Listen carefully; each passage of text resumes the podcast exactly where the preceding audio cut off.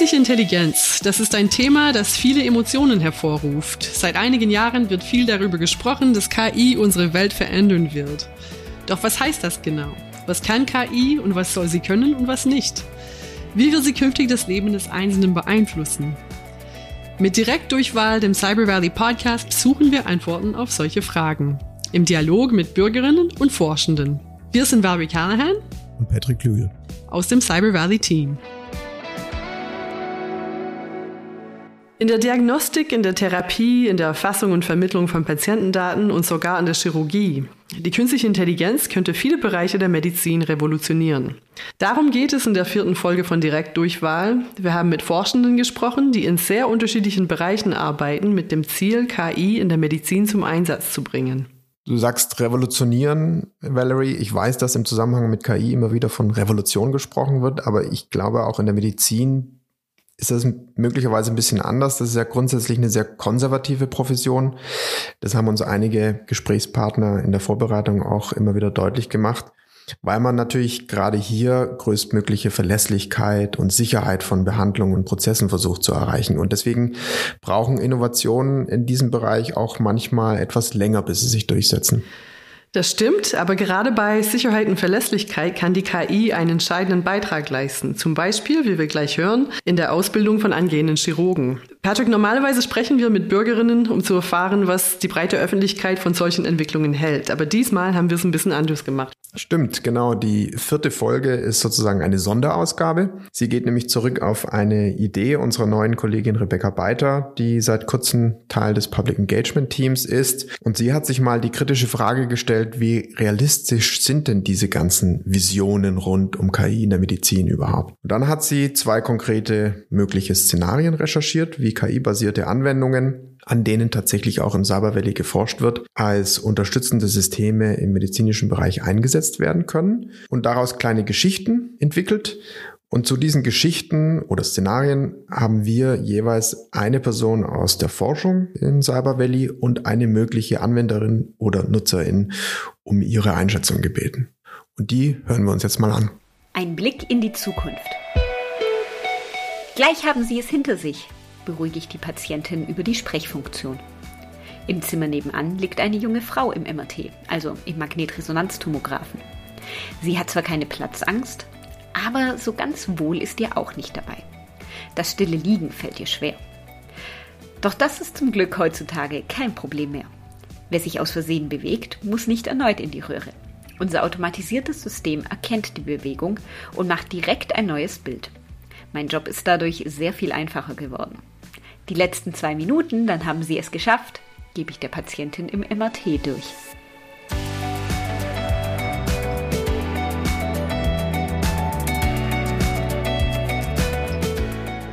Ein Blick in die Gegenwart.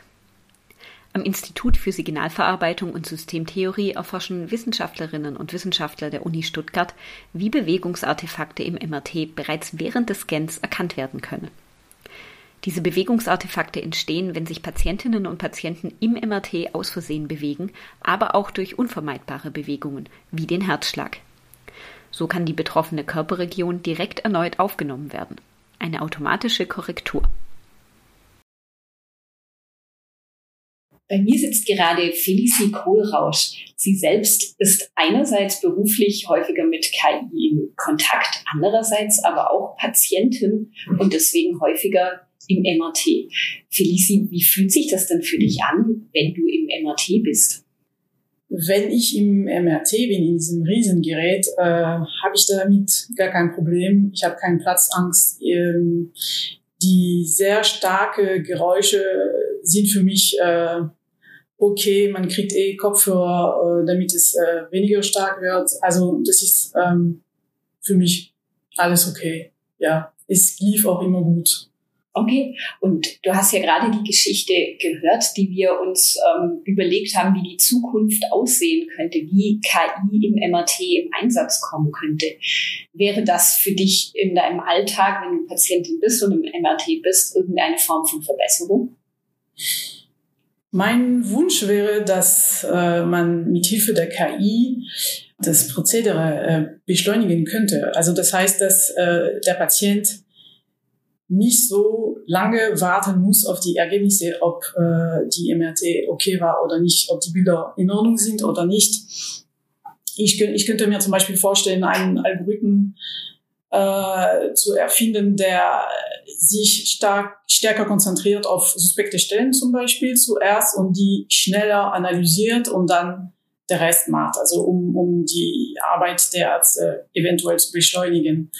Aber ich würde auch ungern auf das Auge von einem Arzt verzichten. Und ich glaube, dass diese Anteil an Arbeit kann man nicht reduzieren.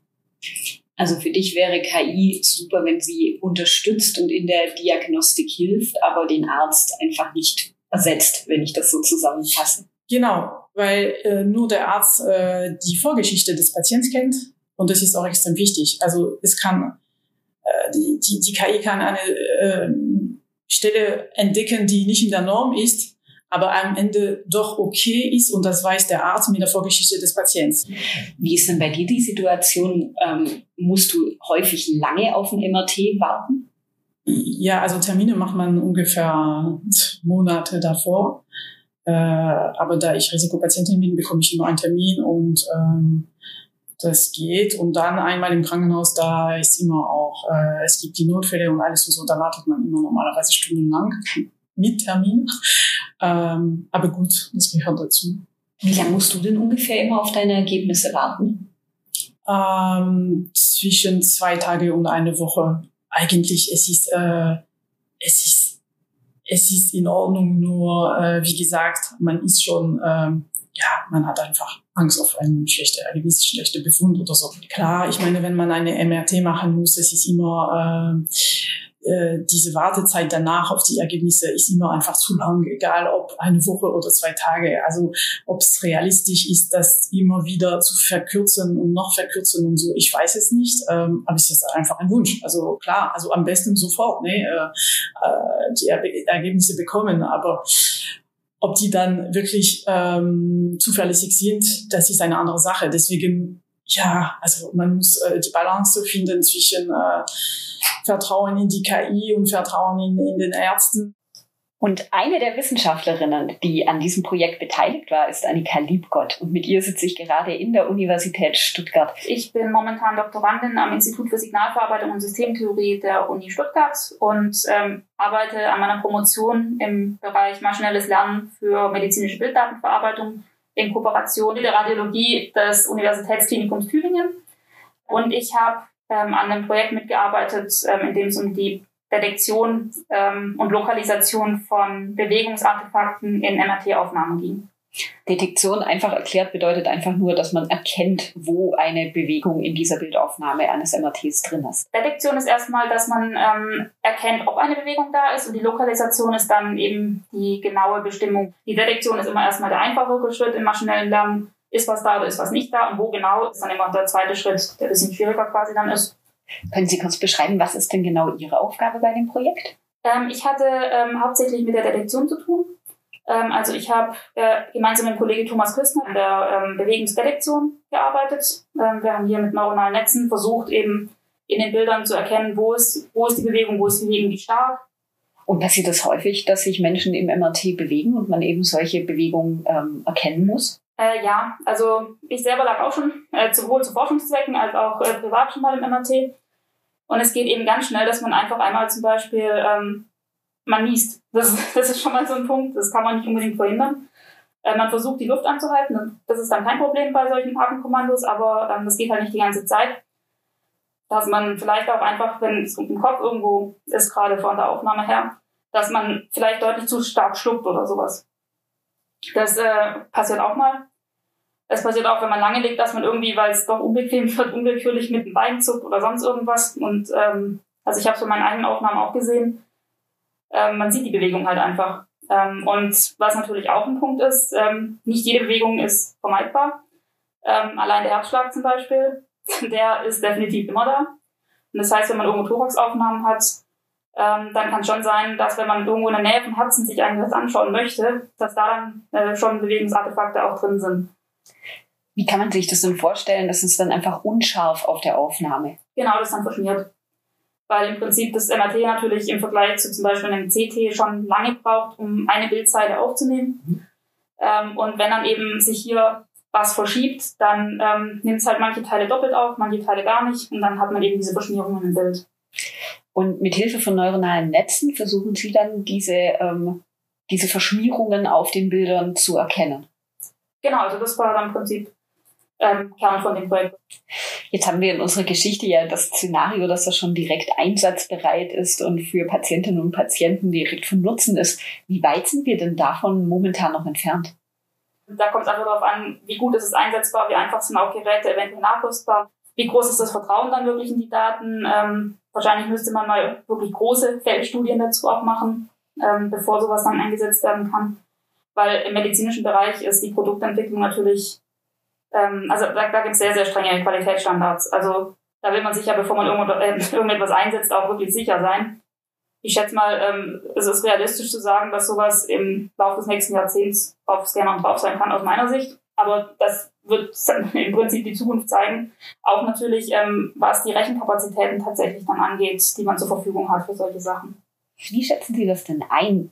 wird in diesem Bereich Gesundheit, intelligente Systeme jetzt noch mehr Möglichkeiten bieten, das voranzubringen? Ähm, ich glaube schon, dass wir da sehr viel sehen werden in der Zukunft. Was meiner Meinung nach Zukunft hat, sind alle unterstützenden Systeme im Prinzip. Also ich bin selber ein bisschen eher skeptisch, was jetzt zum Beispiel automatische Diagnosen oder sowas angeht. Ähm, ich habe da auch schon in Projekten mitgearbeitet. Und es ist schön zu sehen, dass wir theoretisch automatisiert eine Modelldiagnosen stellen lassen können in manchen Bereichen. Ähm, aber ich glaube, da wird die Akzeptanz auch nicht so hoch sein und ich weiß auch nicht, ob der Mehrwert so groß ist, äh, den sowas mit sich bringen würde. Was aber einen gewaltigen Mehrwert bringt, sind Systeme, die Ärzte unterstützen. Ein Arzt hat eben in Bezug auf eine bestimmte medizinische Fragestellung äh, ein MRT-Bild vorliegen oder ein CT-Bild und schaut das eben durch. Wenn man jetzt sagen könnte, okay, dieses Bild, ähm, das wird gleichzeitig noch im Hintergrund von einem System äh, gecheckt, wo im Prinzip einfach nur auf Anomaliedetektion trainiert ist. Da könnte man natürlich sagen, standardmäßig lässt man das einmal da drüber laufen über solche Aufnahmen, während der Arzt sich auf das fokussiert, wo gerade wirklich die Fragestellung ist. Ähm, und dadurch könnte man eventuell eben eine Warnung ausgeben lassen, von wegen, ah, hier sieht es ein bisschen komisch aus, könnte der Mediziner sich das bitte noch anschauen, weil dadurch könnte man eventuell irgendwelche Zufallsbefunde, irgendwelche Tumore, auf die man überhaupt nicht kommen würde oder sowas finden. Einfach indem man Anomalien im Körper findet. Ähm, oder gerade eben äh, alles, was lästige Aufgaben quasi sind, was Zeit sparen könnte, Sortieren von irgendwelchen Aufnahmen, ähm, dann könnte man diesem Arzt einfach stundenlange Arbeiten sparen und ähm, er kann sich dann direkt darauf konzentrieren, dieses Organ tatsächlich zu untersuchen. Ähm, und solche Sachen sind einfach unterstützende Arbeiten, die äh, für die Ärzte ein Zeitgewinn sind und dadurch auch hinterher für die Patienten im Prinzip äh, ein Qualitätsgewinn, weil der Arzt eben nicht mehr von unnötigen Sachen abgelenkt ist sozusagen sondern sich voll darauf konzentrieren kann, wirklich ähm, eine Diagnose zu stellen. Man könnte auf solche Weise auch wahrscheinlich den Patientendurchsatz teilweise erhöhen, weil eben die Drumherum-Arbeit ein bisschen wegfällt. Also dass ein Arzt einfach mehr Patienten sehen kann am Tag. Genau, aber wenn der sich wirklich auf die, das Kerngeschäft, also Diagnosestellung fokussieren kann und nicht mehr irgendwie Zeug drumherum arbeiten muss, ähm, dann ist zum Beispiel gerade bei MRT-Aufnahmen schon so, ähm, dass da dann einfach auch vielleicht mehr Patienten ähm, diagnostiziert werden könnten. Hier im Waschraum vor dem OP spüre ich allmählich die Aufregung. So lange arbeite ich schon darauf hin, endlich an einem Menschen zu operieren. Das wird seltsam sein, kein Feedback auf meine OP zu bekommen oder sie mir danach dreidimensional anzusehen. Die Rückmeldung der gedruckten 3D-Cyberorgane hat mir wirklich geholfen, dass meine Operationen schnell besser wurden. Verrückt, dass Medizinstudierende früher an Trauben üben mussten. So, gewaschen bin ich auf geht's zur ersten OP.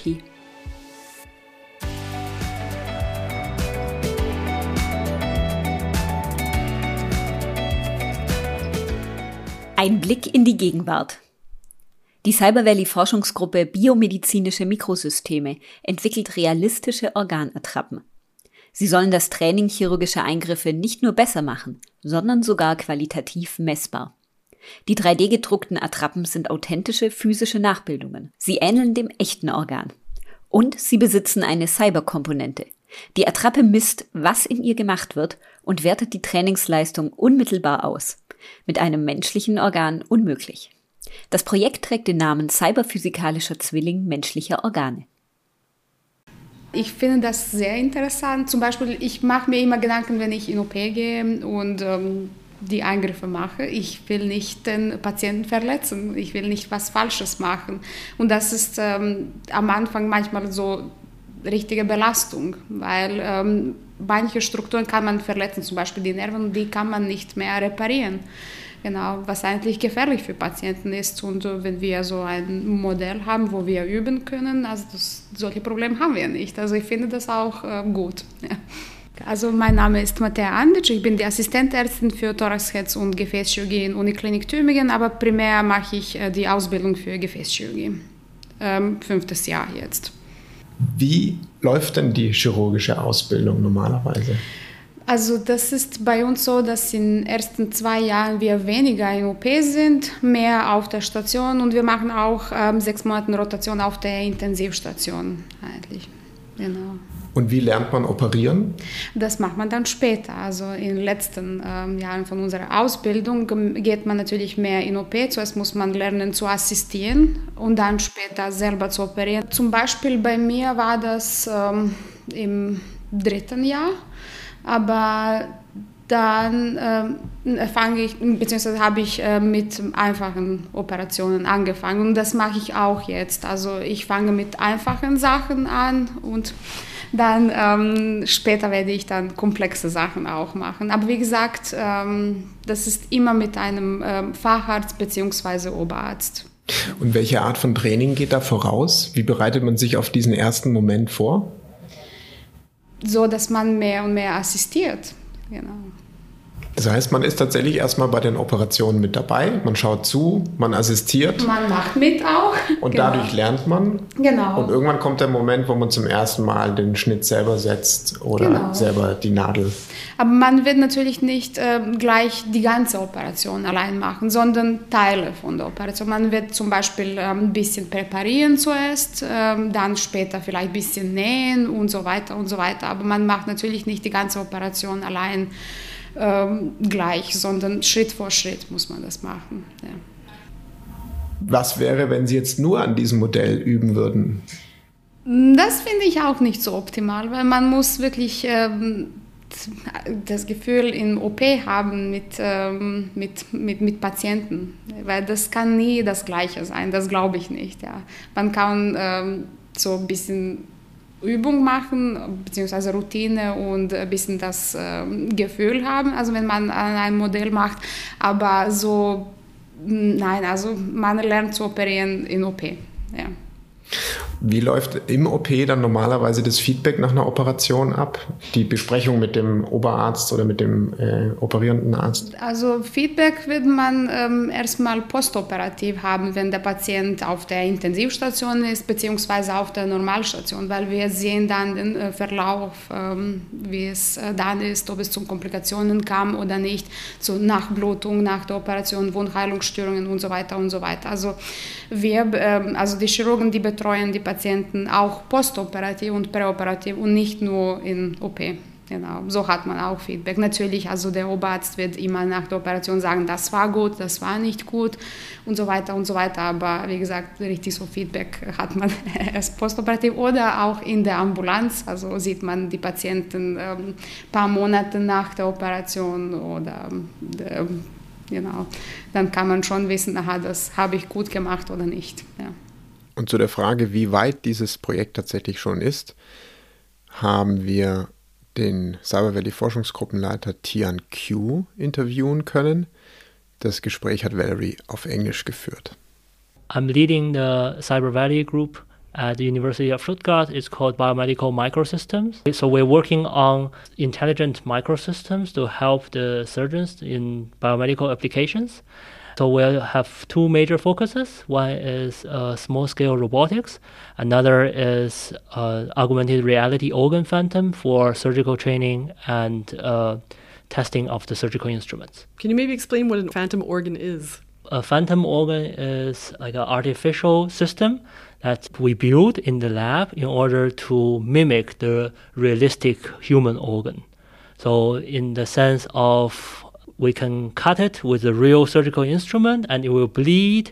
And also, we can use exactly the same instrument as in the hospital to uh, image it or to uh, coagulate or suture it. So, we want to uh, make the behavior of the artificial material or artificial organ quite similar to the real one. And how far you are you at the moment? I know that you've created an artificial kidney and um, an artificial. Is there also a liver? Uh, yeah, and I think a bladder. Like how how similar are they at the moment to a real organ? So we have created uh, the full urinary tract system, including the kidney, bladder, and prostate. Of course, also the ureters and urethra that connects them, the, these organs, and also like as you said, like a liver phantom, and uh, we're also working on a brain phantom. On a brain phantom. Yes. Okay. Yes. Uh, the level of uh, similar similarity to um, a real organ is really to the application. so we are uh, collaborating with urologists in, at the University Hospital Freiburg. Mm-hmm. And we are working together to simulate different uh, surgical techniques. For to give you some example, one is called endoscopy, which is use a long and thin instrument like going into the organ through the natural orifice, through the natural uh, urethra, and to check the inner organ, how does it look like? For example, in the kidney stone case, that they need an endoscope to go into the kidney and destroy the stone, and we can mimic all these process quite realistically inside our artificial system. Okay, and the idea behind these artificial systems is to help up and coming surgeons train on re- in realistic conditions? Yes, I think the reasons, uh, one major reason is as you said, we want to help the surgeons to get better surgical skills. Another reason is that we want to test new surgical instrument, for example, surgical robots. And in current situation, like even on a real human patient, there's a lot of limitations to take data from during the surgery. So another idea from our artificial organ system is that this is like a totally in vitro system, like out of the body, that we can now record a lot of signals, a lot of data from it, and then we can learn from this data so that we know how to assess the skill, surgical skill of a surgeon better how to improve these surgical skills and also how to optimize surgical instruments. Okay, so if I understood it correctly, these organs are equipped with sensors from which you can collect data and then you can evaluate how an up and coming surgeon, for example, is doing in his or her training. And then the surgeon who's training them can then help improve the areas where maybe their maneuvers or their techniques aren't yet perfect. Yes, exactly. Okay. So I can give you some examples. Mm-hmm. Like, uh, for example, the in the endoscopy, like the old training uh, style is that a senior surgeon will look at the trainee whether he or she is doing a good job or not. Mm-hmm. Uh, it's uh, not so uh, quantitative, right? Mm-hmm. Um, so now we can use, uh, for example, the video taken on the endoscopy. Uh, so that you do not need additional sensor. Mm-hmm. The, the, the camera is already on the endoscope, and we can analyze this endoscope with our algorithm and see how good the performance is. And then, and we also generate a matrix so that we can tell the, the trainee how to improve the surgical skill in different aspects. Mm-hmm. And have you had surgical trainees already using these systems? Um, yes, because we are working with several university hospitals, not only uh, Freiburg, but also uh, Tübingen and Mannheim. And uh, at these collaborating hospitals, we have uh, trainees already using this system. And they have pretty positive feedback on our system. They, they have never experienced something like so realistic physically as before, and also uh, there's not such a system that can give them real time feedback after the training, Mm-hmm. and then they know all these aspects I should um, work more on, right, before I really touch a real patient. Mm-hmm.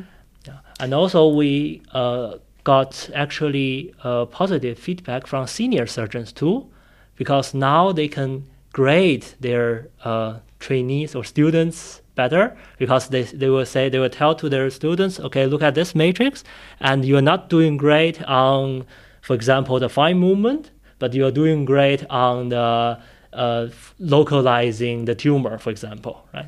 Can you collect data from actual surgeries, for example, that a senior surgeon has, has conducted, to then use it as a comparison on the surgical procedures that you're doing on the phantom organs? Is it easy to collect? No, it's not easy to collect this data at all. So we need to invite uh, senior surgeons to do exactly the same procedure because they are very experienced with phantom. real, real human, yeah. Right. And then they uh, come to our system and perform the same procedure using the same instrument Mm-hmm. on our phantom, and then we record the data. This will be these data will be. Uh, the gold standard of the da- as a data, right? But how much data do you need to actually have a gold standard? That's also that's a very good question. Yeah. So I should have as much data as possible, but re- in reality, it will be several senior surgeons, not going to be many data. This is also a limitation of actually physical or medical uh, experiments because that you don't naturally get a huge amount of data. Actually, like if you operate on the real patient, you don't even get this data. You can't any collect data, that data, yeah. Right. And but but so what are the the limitations to this being rolled out in a widespread way? Like is there maybe a specific timeline between what you've got now and these organ phantoms being a standard tool for surgeons practicing on them? Yeah, the hope is that uh, this will go to the hospital, really used in the clinics quite soon. Because you, if you look at the current situation, it's really like, um, for example, like the training of a pilot, right? Is they really use the simulator uh, for hours before they go to a real plane. But uh, in hospitals, it's not the case, right? There's no realistic uh, artificial systems that mimic the real surgical scenario. So I think uh, really like our phantom could make a difference, and it should be as soon as possible. But what are the challenges to it, you know, not being rolled out as soon as possible? I think the key thing is to implement this into the uh, medical training schedule, right? So uh, this is something that's new. It's, it was not in the uh, curriculum before, and how could how could we embed it in, and uh, who should pay for this? This is also another big challenge, right? Is this the hospital or is it the health insurance? Or is it the instrument company? And have you already been in talks with um, companies who could potentially produce these organs on a large scale? Has there already been commercial interest in these products? So there are a lot of commercial interest in these products, and we are lo- actually looking into the possibility of uh, starting our own startup based on this idea. Okay. Yes. So we have uh, been in contact with several large uh, medical instrument companies, and they are uh, very happy, very excited to see these uh, phantoms as a development tool for their new instrument, and also like a demonstration tool for their new instrument to the surgeons. Do you think that it's something that could be um, implemented worldwide, or is the cost attached to it too high for for potentially for like countries in the global south, for example, who also train surgeons but have fewer resources? Is it something that, from the materials and the and the complexity of the production, do you think it's possible to produce it at a cost that's affordable for for countries with less money? Yes, definitely. So, in my opinion, uh, the organ phantom can be mass produced, and uh, they are much cheaper than, uh, for example, animal studies or cadaver labs. Right? So, if you compare with that, so how much money uh, medis- medical industry and also teaching hospitals are spend on that? So, organ phantoms especially with like this AR technology, like combining both physical and cyber. So we can make it uh, much more cost effective. Tian, thank you. I think we're done. Okay, great. Thank you Thank very you very much. much.